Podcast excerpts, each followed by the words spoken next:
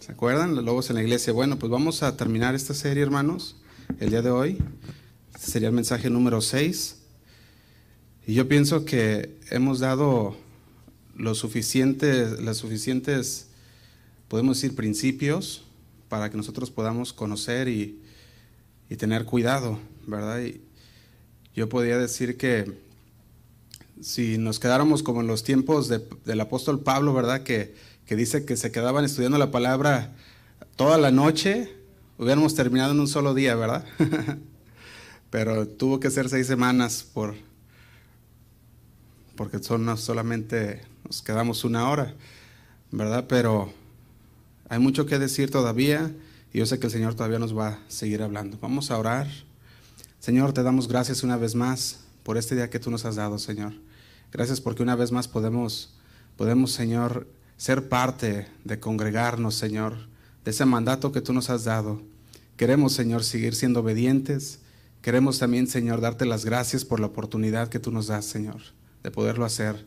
Sabemos que en muchos lugares no se puede, Señor, en muchos lugares está prohibido, pero tú nos has dado la libertad aquí donde estamos, Señor, de podernos reunir, estudiar tu palabra, Señor, poder conocer lo que tú tienes para nosotros, Padre. Te pedimos que tú nos guíes con tu Espíritu Santo a toda verdad. Queremos escuchar tu voz en esta mañana, en esta tarde, Señor, para que podamos, Señor, ponerla en práctica, no solamente siendo oidores, Señor, sino hacedores de ella. Te damos gracias, Padre, nos ponemos en tus manos. En el nombre de Cristo Jesús. Amén. Y amén.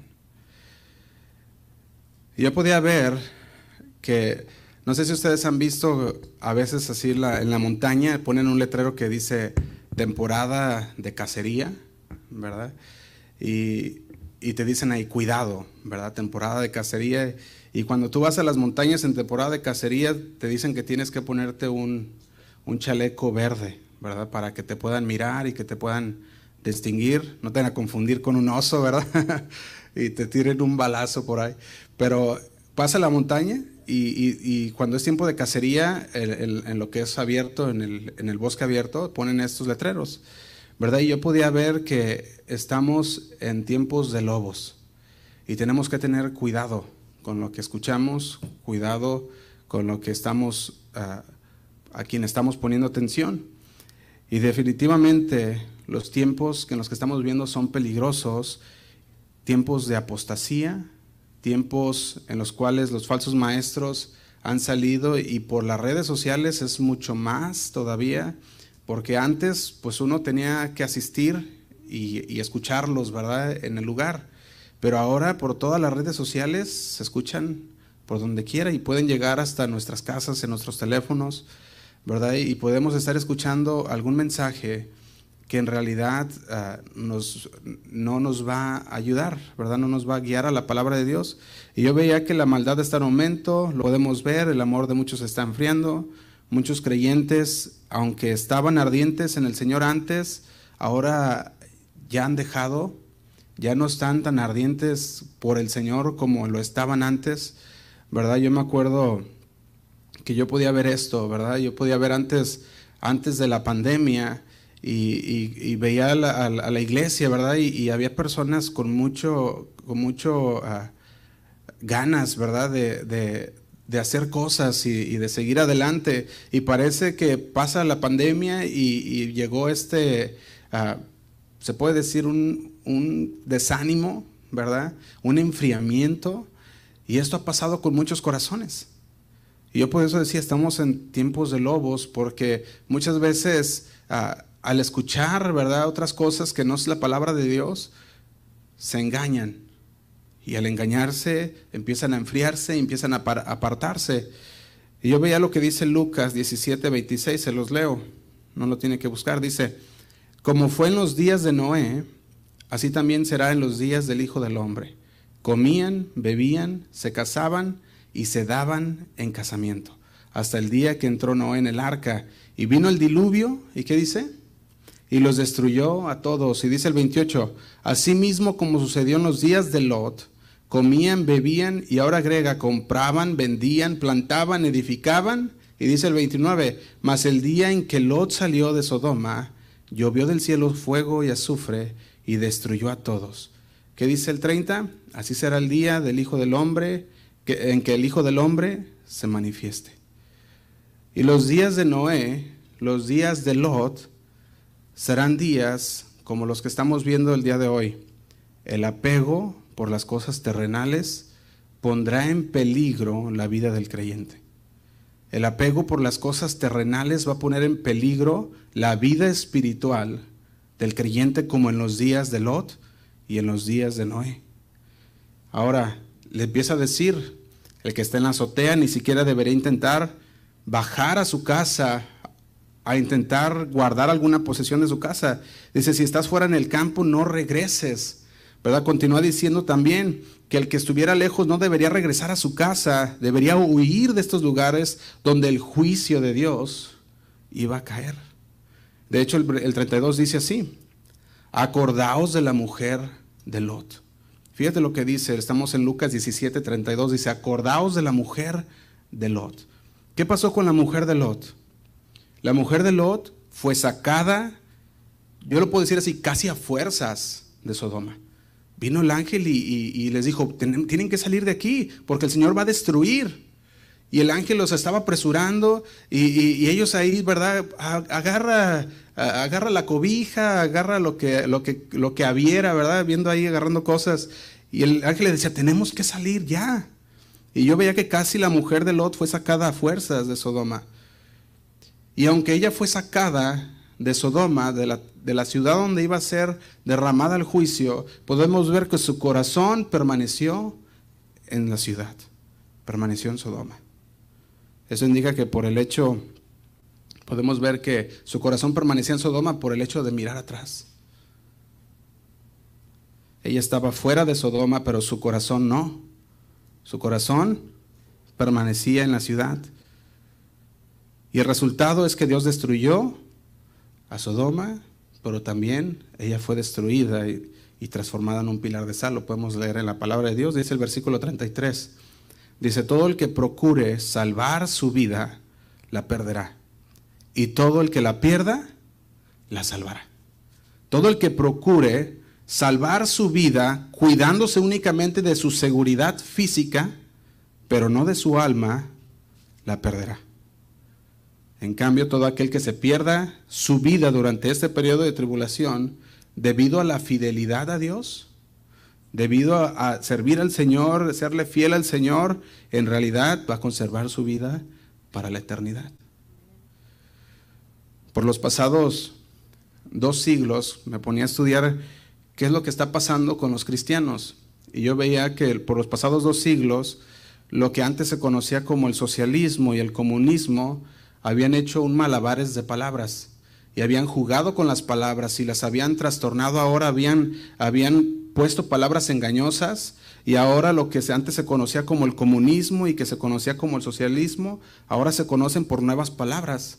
¿Para qué? Para tratar de engañar. Por ejemplo, el comunismo, en términos bíblicos, los cristianos comunistas o mejor conocidos, ah, que ya hablamos la semana pasada como progresistas, eso es como ahora han transformado esta palabra del comunista, ahora es un progresista. Se ha convertido en un lobo con piel de oveja. Ahora, estos han infiltrado la iglesia.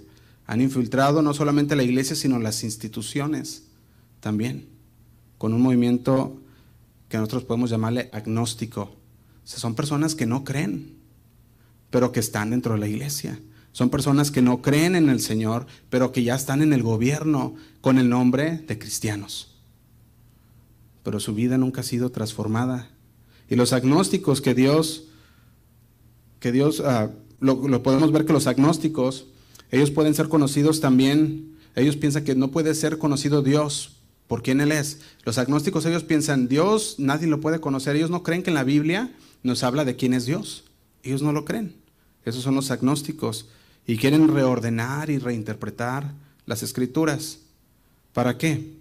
Para deshacer lo que ya el Señor ha creado, lo que el Señor ya dijo y tratar de manipular.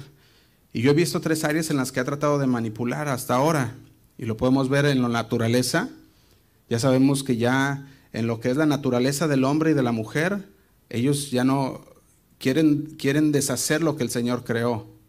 Dice, no, es que tú eres hombre, no, no, ya no, puedes ser tú lo que tú quieras. Y quieren destruir la naturaleza que Dios creó.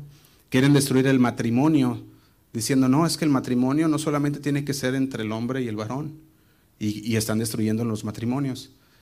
Están destruyendo la familia también. Han entrado y se han infiltrado con un nuevo adoctrinamiento de nuevas ideas que van completamente en contra de la palabra de Dios. Y Pablo, por medio del Espíritu Santo, Él nos advirtió y advirtió a los pastores y a los obispos en Mileto. Mira, vaya conmigo a Hechos 20, antes de hacer una oración. Hechos 20, 28. Y vamos a leer del 28 al 32. Dice así. Dice, por tanto, mirad por vosotros y por todo el rebaño, en el que el Espíritu Santo os ha puesto por encargados, por obispos, por supervisores, dice, para apacentar a la iglesia del Señor, la cual él ganó por su propia sangre, dice el 29, porque yo sé que después de mi partida entrará en medio de vosotros lobos rapaces, que no perdonarán el rebaño. Y dice el 30, y de vosotros mismos se levantarán hombres que hablen cosas perversas para arrastrar tras sí, ¿a quiénes? A los discípulos, y dice el 31. Dice, por tanto, velad, acordaos que por tres años de noche y de día no he cesado de amonestar con lágrimas a cada uno. Y dice el 32, y ahora hermanos, os, dice, os encomiendo a Dios y a la palabra de su gracia que tiene poder para sobreedificaros y daros herencia con todos los santos. Pablo veía venir el tiempo de los lobos rapaces. Él lo veía venir. Él vemos que a causa de la predicación que él daba, que él estaba llevando, que era la verdad, los lobos que estaban ahí en Mileto se estaban absteniendo, porque sabían que Pablo le estaba hablando la verdad. Pero con la falta de la predicación de la verdad, entonces él sabía que vendrían lobos rapaces, que vendrían personas que engañarían a las ovejas. Y eso es lo que hace Pablo, le dice, yo sé que cuando me vaya van a entrar y en medio de ustedes saldrá también. Y los lobos rapaces podemos ver que ya están operando. Los lobos rapaces ya estaban operando desde los Gálatas. Si tú vas a Gálatas, ve conmigo a Gálatas 1.6 y veamos cómo ya estaban operando en estos primeros cristianos en Gálatas. Dice Gálatas 1.6 le dice Pablo de la siguiente manera, dice, estoy maravillado que tan pronto os hagáis alejado del que os llamó por la gracia de Cristo para seguir un evangelio dice, del que os llamó por la gracia de Cristo para seguir un evangelio diferente, dice el 7, no que haya otro, sino que hay algunos que os perturban y quieren pervertir el evangelio de Cristo. Y dice el 8, mas si aún nosotros o un ángel del cielo os anunciare, ¿qué cosa? Dice, otro evangelio diferente del que los hemos anunciado, sea anatema, sea maldito. Y dice 9, como antes hemos dicho, también ahora lo repito, si alguno os predica diferente evangelio del que habéis recibido, sea anatema. Vamos a hacer una oración, hermano. Le invito a que ore junto conmigo, Señor, te damos gracias una vez más, porque tu palabra, Señor, siempre es fiel es fidedigna, Señor. Nosotros podemos confiar en ella, Padre, porque es tu aliento, Señor, es tu corazón hablando a nosotros, Padre. Te damos gracias por ella, Señor, te pedimos que, que tú obres en nuestras vidas, Señor, que esta palabra caiga en, nuestra, en nuestro corazón, Señor, en una tierra fértil, que dé fruto, Señor, en nuestras vidas al ciento por uno, Padre. Te pedimos, Señor, por cada uno de los corazones que están aquí, sigue tocándolos, Señor, que ellos puedan salir de aquí diferentes, conociéndote más y más a ti, Señor, pero también, Señor, poniéndolo por obra en cada una de sus vidas, Padre. Te damos gracias, Señor, en el nombre de Cristo Jesús. Amén. Y podemos ver que Pablo, hasta este punto, normalmente introducía ah, una expresión de alabanza para la, la, iglesia que él estaba escribiendo. Por ejemplo, nosotros podemos ver en las cartas que Pablo escribía, escribía que en las primeras en los primeros párrafos, ¿verdad? En, los primera, el primer capítulo, Pablo escribía una alabanza para la iglesia, le decía, qué bueno que están siguiendo adelante, ¿verdad? Gloria a Dios. Pero en este caso no lo hizo. En este caso lo que podemos ver es que, es que Pablo da un grito de asombro. Él se asombra, pero un asombro no por cómo van de bien, sino por indignación de lo que está sucediendo en Gálatas. Fíjate, Pablo les había entregado un evangelio puro, un evangelio de la palabra de Dios, un evangelio donde la, donde la salvación era por gracia. Y ellos se habían apartado de, esa, de ese evangelio para irse a un evangelio que era por obras. Entonces, ahora Pablo podemos ver que después de que le llegan los informes de que esta iglesia en Gálatas se estaba desviando, de que, tenía, que, tenían ya otro evangelio, que no era el evangelio de Jesucristo, entonces vemos que Pablo les escribe esta carta a los Gálatas. Los, los escribe y les empieza a reprender. Nosotros podemos ver cómo Pablo reprendía a estos, a estos de Galacia. Él les decía a ustedes, estoy sorprendido que tan pronto, tan pronto que los hayan convencido, ¿verdad? Y nosotros podemos ver que eso es lo mismo que está pasando el día de hoy. El día de hoy las personas están siendo convencidas y muchas veces así muy rápido. O sea, parece que no estaban cimentadas en la palabra de Dios porque llegan y escuchan palabras, ¿verdad? Por ejemplo, de los cristianos progresistas, ¿verdad? Y decimos cristianos entre comillas, claro, ¿verdad? Pero llegan y les hablan y son convencidos y dicen, no, es que sí es cierto. Es que sí es cierto. Todo eso, dicen ellos, es que suena bien, ¿verdad? Y dicen, es verdad.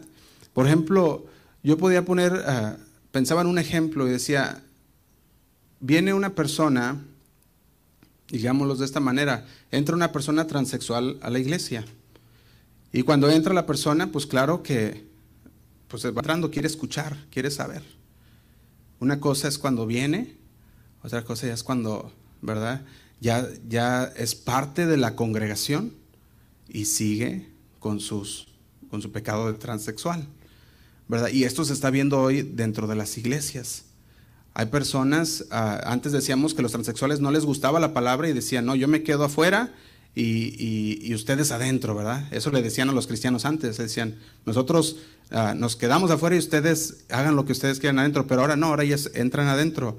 Ahora, muchas veces no para, no para conocer la palabra de Dios. Unos sí, otros no. Entonces ahí es donde tenemos que tener el cuidado, ¿verdad? Entran unos que no quieren de veras cambiar, pero entran y dicen, queremos estar ahí para trastornar lo que está pasando. Y tú traes a tus hijos a la iglesia y te dicen, papá, esa persona que, que trae, ¿verdad? ¿Qué tiene? Tú le dices a tus hijos, no, pues es que quiere regenerarse, quiere cambiar, ¿verdad? Pero la persona sigue vistiendo igual, sigue actuando igual. Y de repente ya pasaron un mes, ya pasó dos meses. Y la persona dice, no, es que yo no, yo, estoy bien así, el Señor me ama así. Y ya de repente los hermanos dicen, sí, es que el Señor lo ama así. Y de repente ya también el pastor ya anda diciendo, no, es que no debemos juzgar a nadie, ¿verdad? Y ya van, y ya empieza el tiempo, y empieza a correr el tiempo, y la persona sigue ahí, no le han dicho nada. ¿Y sabes qué es lo que Pablo dijo cuando él encontró que una persona andaba en pecado, una pareja dentro de la iglesia de Corintio estaba en pecado? Él le dijo, ¿qué hace esa pareja ahí? Ahora, Pablo le decía esto porque los de Corintios eran santos o eran perfectos. No, ¿verdad? Pero era un pecado que era visible un pecado que no habían, que no, no se veía, que querían cambiar, que querían dejar. Y no sé si me está siguiendo lo que le estoy diciendo. Entonces, y Pablo le dice, sáquenlo. Y fíjate, las palabras suenan duras. Le dice, sáquenlo. Y dice, yo ya lo he entregado a Satanás. ¿Qué le estaba diciendo? Yo ya lo he excomulgado. Dice, lo he sacado para que entienda, para que reaccione. Y entonces, si quiere cambiar, pueda entrar. Pero las iglesias progresistas no hacen esto. Ellos dicen, Dios es amor. Y Dios ama a todos. ¿Y es, verdad eso? Sí, Dios nos ama a todos, ¿verdad? Pero empiezan a cubrir los pecados de las personas diciendo que Dios es amor y que todo está bien. Y hermanos, no estamos muy lejos de empezar a tener personas así dentro de la iglesia. No estamos muy lejos. De hecho, ya pasó en esta ciudad de, en esta ciudad de Fresno y de Sanger también. Personas que han entrado con ideas de estas, ideas, ah, personas lesbianas, homosexuales que han llegado a la iglesia. Y como te digo, una cosa, eh, tú puedes ver cuando ellos quieren cambiar, ¿verdad? Pero también otra cosa es cuando no quieren cambiar. ¿Y sabes qué está pasando ahora? Ellos quieren cambiar las leyes de la iglesia. Quieren cambiar las leyes de la iglesia. Ellos quieren cambiar, no sé si usted sabía, pero cada iglesia tiene lo que se llaman bailas aquí en los Estados Unidos. Los bailas de la iglesia son las leyes que dirige la iglesia.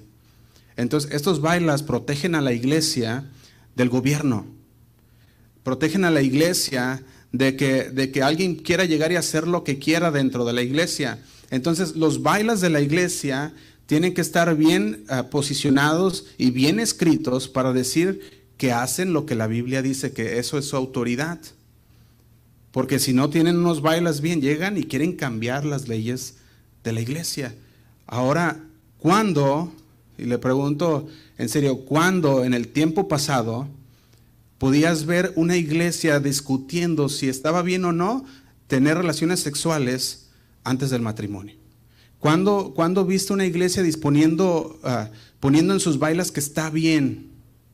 Antes no, antes si le venían a preguntar a un pastor y le decían, oye, ¿está bien tener relaciones? El pastor le iba a decir, claro que no, la palabra dice que no.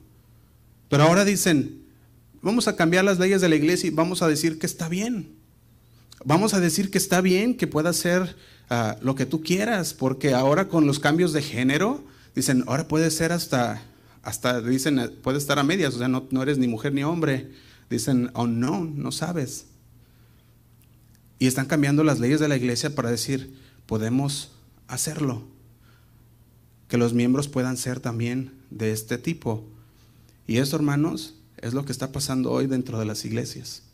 Y por eso decimos lobos con piel de oveja, porque en realidad no son iglesias, ni son pastores, ni son llamados por Dios. Porque si fueran, obedecerían la palabra de Dios. Pero aún nuestros jóvenes les están llenando el pensamiento progresista y pensamientos liberales. Yo les decía la semana pasada, si no lo ha escuchado el mensaje, lo puede escuchar en el SoundCloud porque no se grabó en, el, en video, pero lo puede escuchar en audio. pero usted puede ver lo que hablamos la semana pasada, decíamos, los hijos llegan a sus papás y le dicen, papá, pero no está nada mal. No está mal que sean lesbianas, papá. No está mal que sea gay. Es que Dios nos ama a todos. Ese es el pensamiento progresista que viene de parte de nuestros hijos ya, que le están dando en las escuelas, que le están enseñando en los videos que ven en internet. ¿Y cómo está la iglesia? ¿Cómo están los padres? ¿En la palabra de Dios o no? ¿Qué le está pasando al cristiano? Porque hay muchos cristianos confundidos por falta de la lectura de la palabra de Dios, por falta de una entrega a Dios. Fíjate, el apóstol Pablo le decía a los Efesios, Efesios 4:14, se los leo en el lenguaje actual. Dice, ya no seremos como niños que ahora piensan una cosa y más tarde piensan otra. Dice, y que fácilmente son engañados por falsas enseñanzas de gente astuta que recurre a toda clase de trampas. El apóstol Pablo reconocía que un cristiano inmaduro es una presa fácil de los lobos, de las doctrinas erróneas. Fíjate, le decía, ya no seremos como niños que ahora piensan una cosa y, más tarde piensan otra.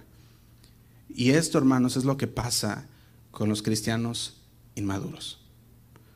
Que ahora, ahora dicen, no, es que eso no está permitido, pero cambia su manera de pensar. Con unas cuantas palabras cambian la manera de pensar. Y le dicen, no, es que sí es cierto, suena bien, Dios es amor. Dios dice que no juzguemos para que no seamos juzgados y no podemos juzgar a las personas. Y Pablo le decía a los de Corintio, ¿por qué no les han dicho nada a esta pareja? ¿Por qué han dejado que estos sigan pecando dentro de la iglesia? Y les dice, sáquenlo.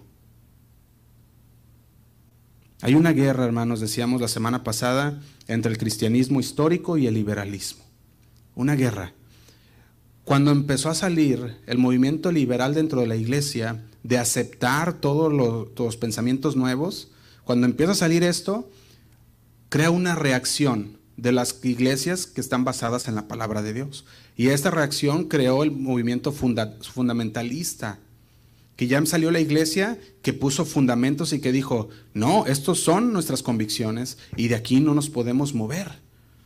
Sale la iglesia, sale la iglesia fundamentalista, de la iglesia fundamentalista salen diferentes denominaciones, de las cuales tienen, ah, las denominaciones, estamos hablando que tienen un mismo, ah, mismas convicciones en lo fundamental, pero diferentes vistas en lo secundario. Y de ahí los fundamentalistas dijeron, bueno, es que a mí me agrada más así, y la Biblia también dice, y no, es muy ah, clara en este punto, así que yo me voy acá, yo me voy para acá, y todos se fueron para donde más mejor les parecía, y empezó a salir las denominaciones. Pero esto fue a causa de los liberales, salió a causa del cristianismo liberal, del cristianismo ah, progresista, y están en esa guerra, y es un juego de autoridad. Le digo, está en juego la autoridad. ¿La autoridad de qué? De la palabra de Dios. Porque ahora los, los progresistas dicen, no, es que la palabra de Dios, eh, la, la, Biblia no es palabra de Dios, es palabra de hombres que nos enseñan a Dios, que nos muestran cómo es Dios. Eso es lo que dicen los progresistas y los liberales. Pero el que es fundamental, aquel que conoce la palabra de Dios, dice, no, eso no es lo que dice 2 de Timoteo 3:16. Dice que toda la escritura es inspirada por Dios inspirada por Dios. Si tú vas y empiezas a, ver qué es lo que significa, está diciendo que toda la escritura es un aliento de Dios, es palabra de Dios. Y la iglesia en estos días está abrazando todo este tipo de doctrinas. Las está, abrazando. Por ejemplo, uno puede ver que una iglesia está abrazando estos tipos de doctrina en lo que se enseña. Podemos verlo también respecto a la ética que enseñan. Yo les decía que cuando se había visto un debate acerca de si permitir que una persona homosexual fuera maestro de niños en la iglesia. Y hoy tienen esos debates. Hoy dicen, hermanos, tenemos una junta, vamos a juntarnos los miembros, y juntan los miembros, todos se, todos se ponen en la iglesia y le dice, vamos a votar, ¿quién dice que sí puede ser estas personas un maestro. ¿Quién dice que sí puede servir en la iglesia y todos? No, pues Dios es amor, no, pues sí, no hay que juzgar, no, no tenemos de juzgar y todos dicen, todos votamos y entran dentro de la iglesia. ¿Cuándo en la historia de la iglesia cristiana se, se había debatido todas estas cosas? Apenas lo estamos viendo. Lo estamos viendo ¿por qué? Por causa de que se han desviado de la verdad, de la palabra de Dios se han desviado. Antes la gente diría simplemente, ¿sabes qué, Josué? Yo no estoy de acuerdo con lo que predicas y no voy a ir. Ahora no, ahora dice, no estoy de acuerdo y voy a ir y quiero que cambies. Y quiero que cambies la forma en la que predicas y quiero que cambies tus convicciones. Eso es lo que están haciendo. Y no estamos muy lejos de que digan, ¿sabes qué?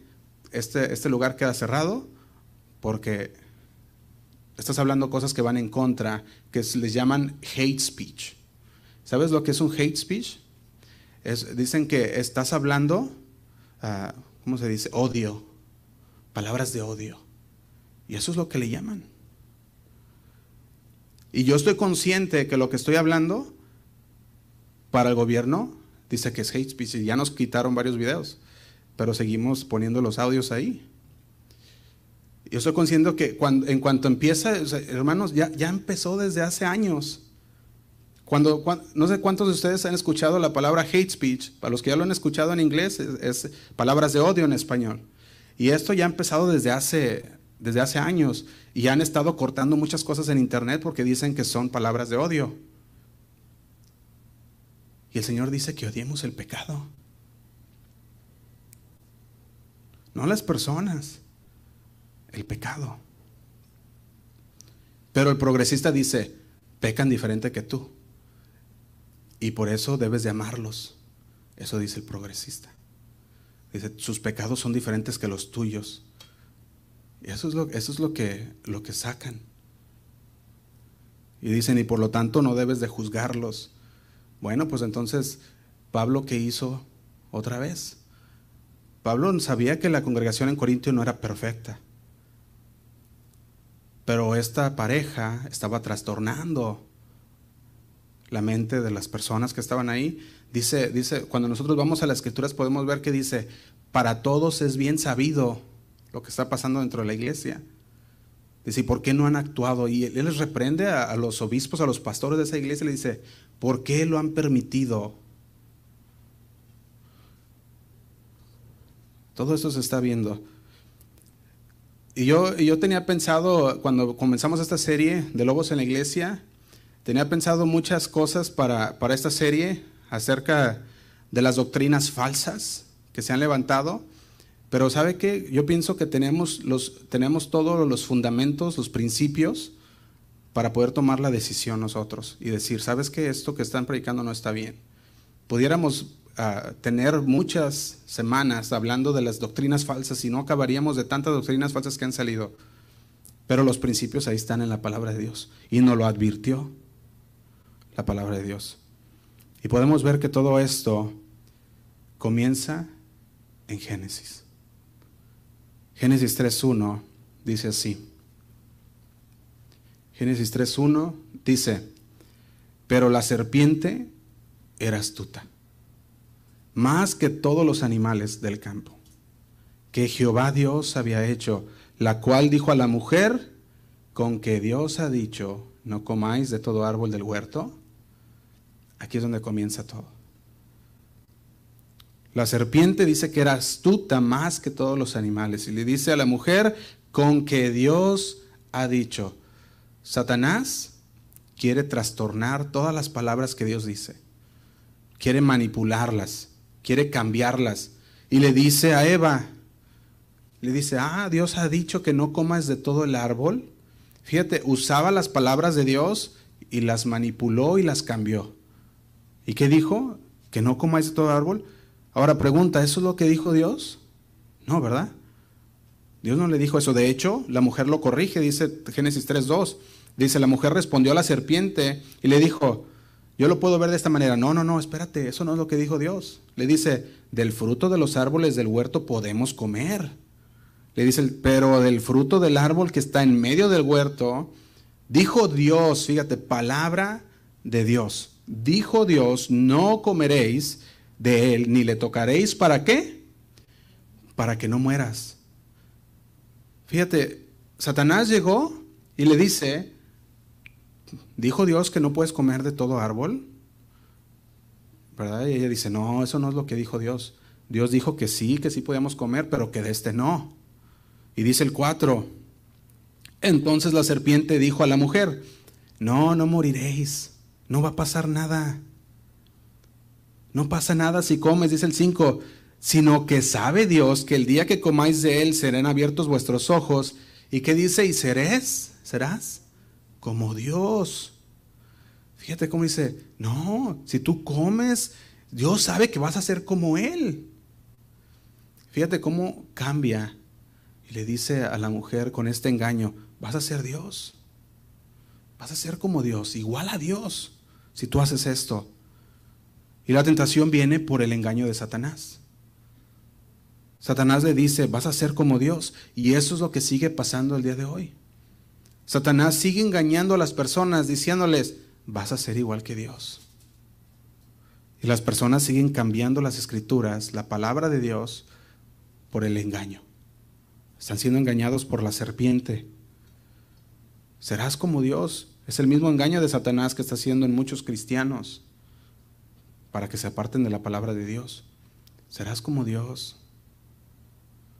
Si tan solo comieres de ese árbol, vas a ver que tus ojos se van a abrir y tú puedes ver que ella comió y no pasó nada.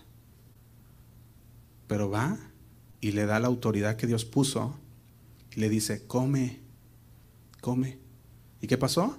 Dice, el momento que él come, los ojos de ambos fueron abiertos.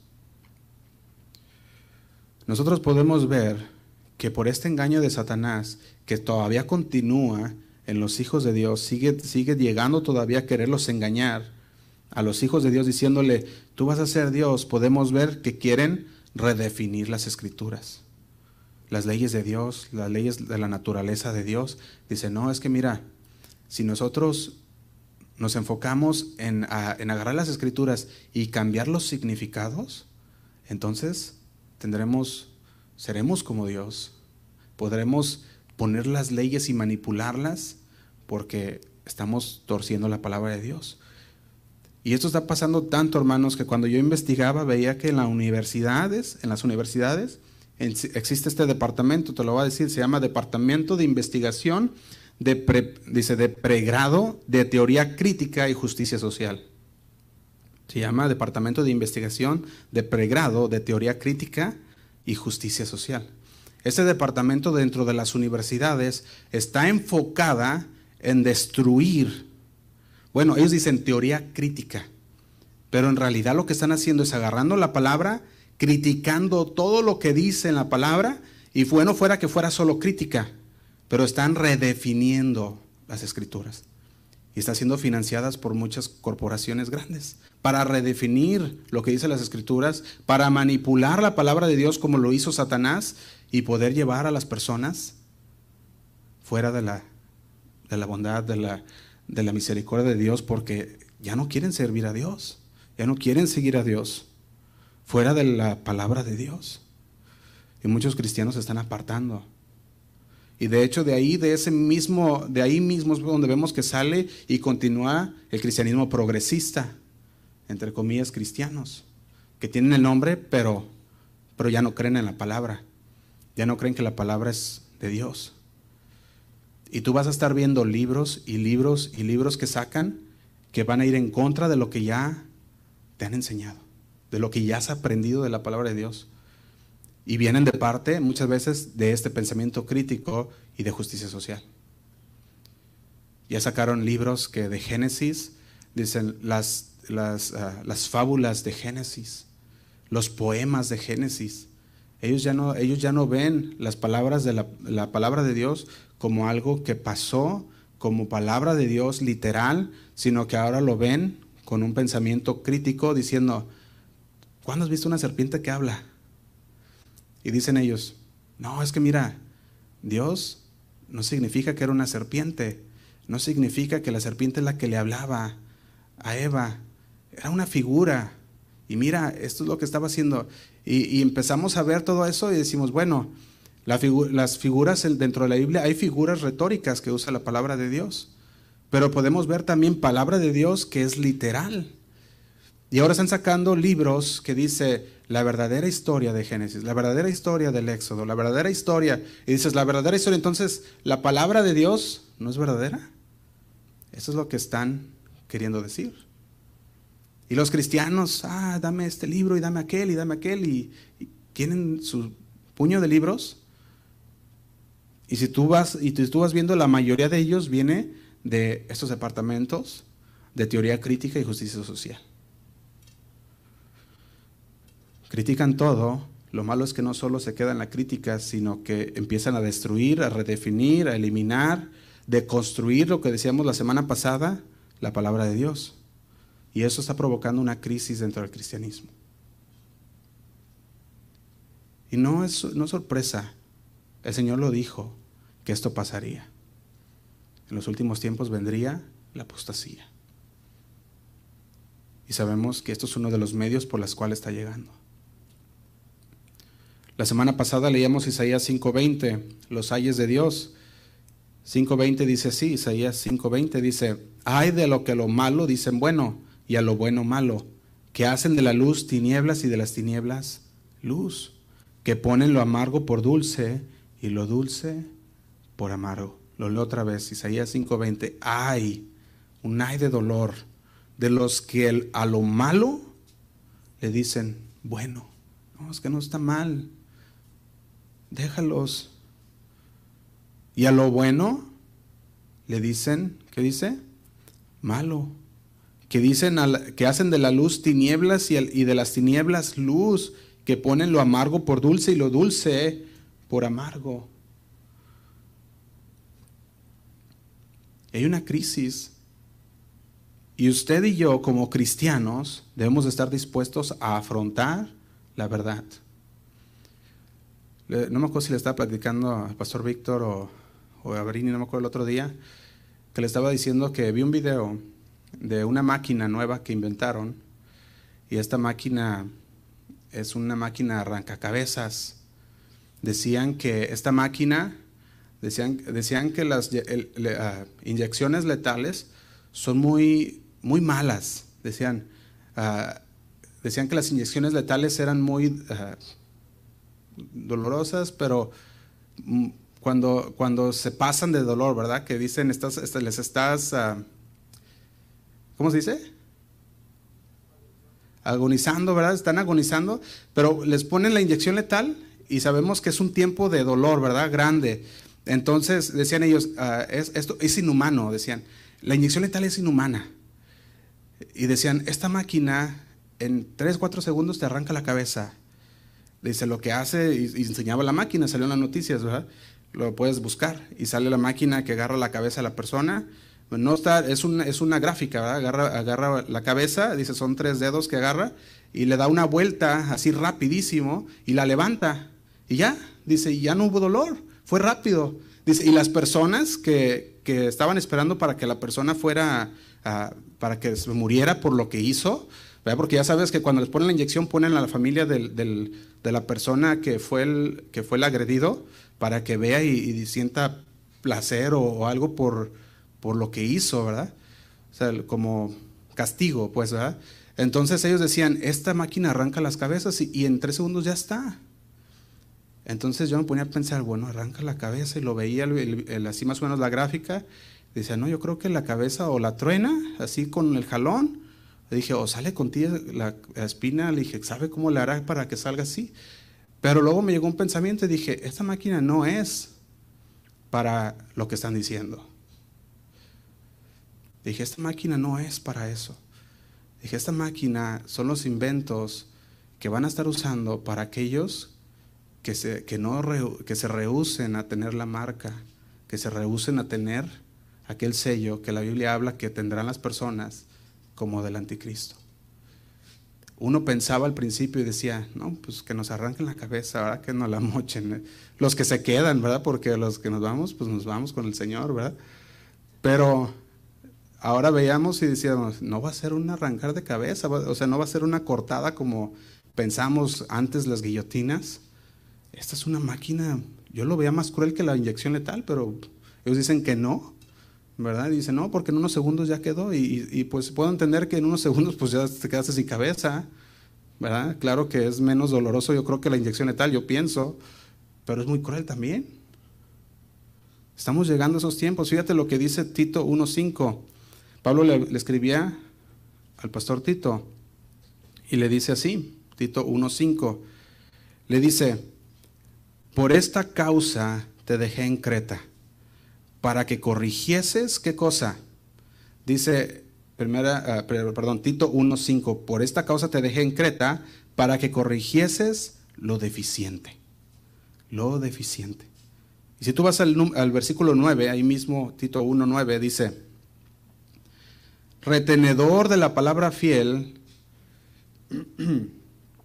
que dice tal como ha sido enseñada, para que también puedas exhortar con sana enseñanza y convencer a los que contradicen, dice el 10, porque hay aún muchos contumaces, habladores de vanidades y engañadores, mayormente los de la circuncisión. Y dice el 11, a los cuales es preciso tapar la boca, que trastornan casas enteras enseñando por ganancia deshonesta lo que no conviene.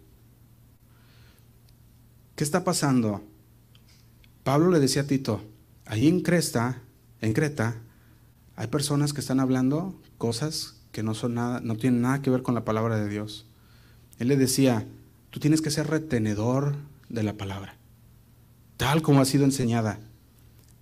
Tal como ha sido enseñada. Estas palabras son importantes el día de hoy, tal como ha sido enseñada. ¿Para qué? Dice, para que también puedas exhortar con sana enseñanza y convencer a los que, se, a los que contradicen. Dice el 10, porque hay aún muchos contumaces, habladores de vanidades y engañadores, mayormente de los de la circuncisión. Y dice el 11, a los cuales es preciso tapar la boca, que trastornan casas enteras enseñando por ganancia deshonesta lo que no conviene. Un verdadero pastor se aferra fielmente al mensaje de Dios, al mensaje de la palabra de Dios, al mensaje fiel, aferrándose a él a pesar de que los vientos de doctrina lleguen y azoten fuertemente. A pesar de la oposición, un verdadero pastor se mantiene firme, confiable en la palabra de Dios. Sabe que la palabra de Dios es fiel y verdadera. Y se mantiene firme. Los pastores, obispos o supervisores deben estar adheridos a la palabra de Dios tal y como ha sido enseñada. Así que cuando nosotros vemos el movimiento progresista yéndose a, mil por hora dentro de las iglesias, tú ves iglesias, están llenas, pero podemos ver que esas iglesias se están enseñando que todo está bien, no pasa nada. Todos, eh, que bueno, es que yo soy así, no, pues así te hizo Dios, así te hizo Dios y pues así eres. Y no los confrontan, no les dicen lo que la palabra de Dios dice.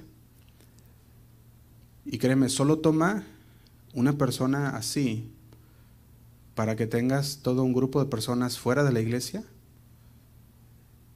y cierran el local. Una persona así.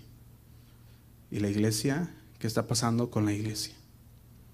¿Estaría dispuesta todavía a escuchar la palabra? ¿O se van con el pensamiento? Es que, pues, era hate speech. Y se dejan engañar por lo que estas organizaciones ahora le llaman palabras de odio. Podemos ver que la infidelidad a la palabra de Dios descalifica a las personas para el liderazgo de la iglesia. La infidelidad a la, a la revelación bíblica descalifica a las personas para liderazgo dentro de la iglesia de Dios. Por otro lado, la fidelidad doctrinal les permite realizar muchas tareas. Pueden apelar a otros también a que se adhieran, a que avancen en su fe cristiana. Estamos hablando de que pueden hablar, practicar la sana doctrina, las enseñanzas bíblicas correctamente y ayudar a los demás a que sigan avanzando en la palabra de Dios. Su trabajo también de estas personas exige que refuten o que hablen en contra de los que se oponen. Un líder, un cristiano, ya deja del líder, el cristiano debe de estar dispuesto, ahora sí que como decía la palabra, a discutir, a contender por la fe. ¿Qué estamos hablando?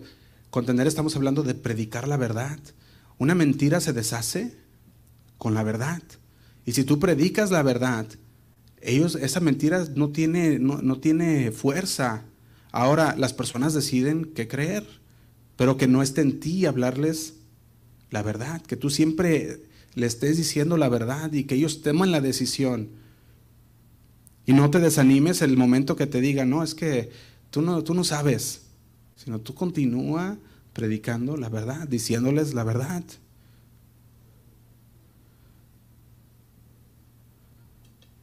Esto es, nuestra tarea como cristianos. Y ya se nos llegó el tiempo, pero vamos a terminar. Segunda de Tesalonicenses 2.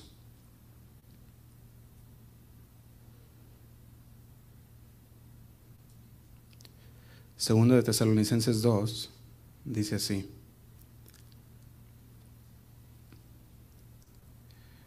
Dice, porque ya está en acción el misterio de la iniquidad. Solo que hay quien el presente lo detiene, hasta que él a su vez se ha quitado de en medio. Y dice el 8, y entonces se manifestará aquel inicuo a quien el Señor matará con el espíritu de su boca y destruirá con el resplandor de su venida. Y dice el 9, inicuo cuyo advenimiento es por obra de Satanás con gran poder y señales y prodigios mentirosos, dice el 10, y con todo que engaño de iniquidad para los que se pierden. Y dice, por cuanto no recibieron el amor de la verdad para ser salvos. Y dice el 11, por esto Dios les envía un poder engañoso. ¿Para qué? Dice, para que crean la mentira. O sea, ellos dijeron no a la verdad. Y el Señor le dice, dices no a la verdad, entonces vas a creer la mentira. Y dice, envía un poder engañoso para que crean la mentira. ¿Para qué? Dice el 12, a fin de que sean condenados todos quienes, los que no creyeron a la verdad, sino que se complacieron en la injusticia. Si no aceptas la verdad de la palabra de Dios, vas a ser engañado. Y vas a ser, vas a tomar parte con estas personas que dice el versículo 12, condenados porque no creyeron la verdad. Porque decidieron creer la mentira. Y como decidieron creer la mentira, fueron engañados con todo tipo de engaños. Todo tipo de engaños. Y hay mucho que hablar. Los invito a que lean en su casa Judas. Judas es el, libro antes, penúltimo de la Biblia, uno antes de Apocalipsis. Solamente un capítulo tiene, pero es una carta muy, muy rápida que la puedes leer. Esta carta tiene mucho mensaje acerca de lo que estamos hablando de los lobos. Lo invito a que haga su estudio en su casa sobre este tema. Ah, de hecho, se le conoce como la carta de los apóstatas porque ya le empieza a hablar acerca de aquellos que han apostatado, aquellos que han abandonado la fe, y nos habla también que son personas que nunca estuvieron en la fe, sino que decían estar en la fe y por lo tanto por eso fueron engañados. ¿Por qué? Porque no estaban nunca en la fe. Lo podemos ver, por ejemplo, con el, con el apóstol Pedro. Sabemos que no todos los que niegan al Señor son apóstatas. El apóstol Pedro negó al Señor en un punto, pero él se convirtió, él, dijo, ¿sabes qué? Ah, Señor, perdóname, por lo que hice. O sea, él se arrepintió de lo que hizo. Ahora podemos ver Judas Iscariote era una persona que era apóstata. Él nunca fue cristiano, fue tesorero del ministerio con Jesús. Y aún así dice ahí que nunca, nunca tuvo, nunca fue convertido. Lo puedes, lo puedes estudiar bien, Judas 1, y, lo invito a que lo haga en su casa. Puede ver todo lo que está pasando. Usted puede, eh, puede seguir investigando, no se tiene que parar aquí los, los Ah, acerca de los lobos dentro de la iglesia, usted puede investigar el movimiento ah, progresista, puede investigar el movimiento también, ah, está el progresista y el movimiento liberal, investiguelo, vea lo que está pasando, vea lo que está pasando dentro de las escuelas de sus hijos, sepa lo que se les está enseñando, esté enterado de todo esto, porque estamos viviendo un tiempo de apostasía. Un, tiempo que dice la palabra de Dios también, nosotros lo podemos ver, le decía al pueblo de Israel, le decía, si tus hijos, ah, se está levantando una generación que no conoce a Dios, porque los padres no están tomando el tiempo con sus hijos para hablarles de la palabra de Dios, para decirles, esto es lo que dice la palabra de Dios. Y la generación que viene, que está muy fuerte, va a crecer sin el conocimiento de la palabra de Dios. Si nosotros no ponemos un alto, y empezamos a enseñarle a nuestros hijos ahorita. Lo vamos a dejar ahí, hermanos. Le invito a que haga una oración conmigo. Señor, te damos gracias por tu palabra, porque tú eres bueno, Señor. Para siempre es tu misericordia, Padre. Podemos ver una vez más, Señor, tú nos adviertes, nos avisas, Señor, de lo que está pasando, de lo que viene, Señor. Y te damos gracias por eso, Padre, porque sabemos que Sabemos que es tu palabra la que nos guía, la que nos da las fuerzas, la que nos cuida, Señor. Sabemos que es por ella que nosotros podemos estar advertidos y podemos seguir adelante también, Señor. Te damos gracias, Padre, porque nunca nos has dejado solo. Dice tu palabra que nunca nos dejarás, siempre estarás con nosotros, Señor. Y estamos convencidos, Señor, que tu palabra es fiel y verdadera, que toda la escritura es inspirada tuya, Señor, es palabra tuya. Estamos convencidos de eso, Señor, y no queremos que nada ni nadie nos mueva, Señor, de ese lugar.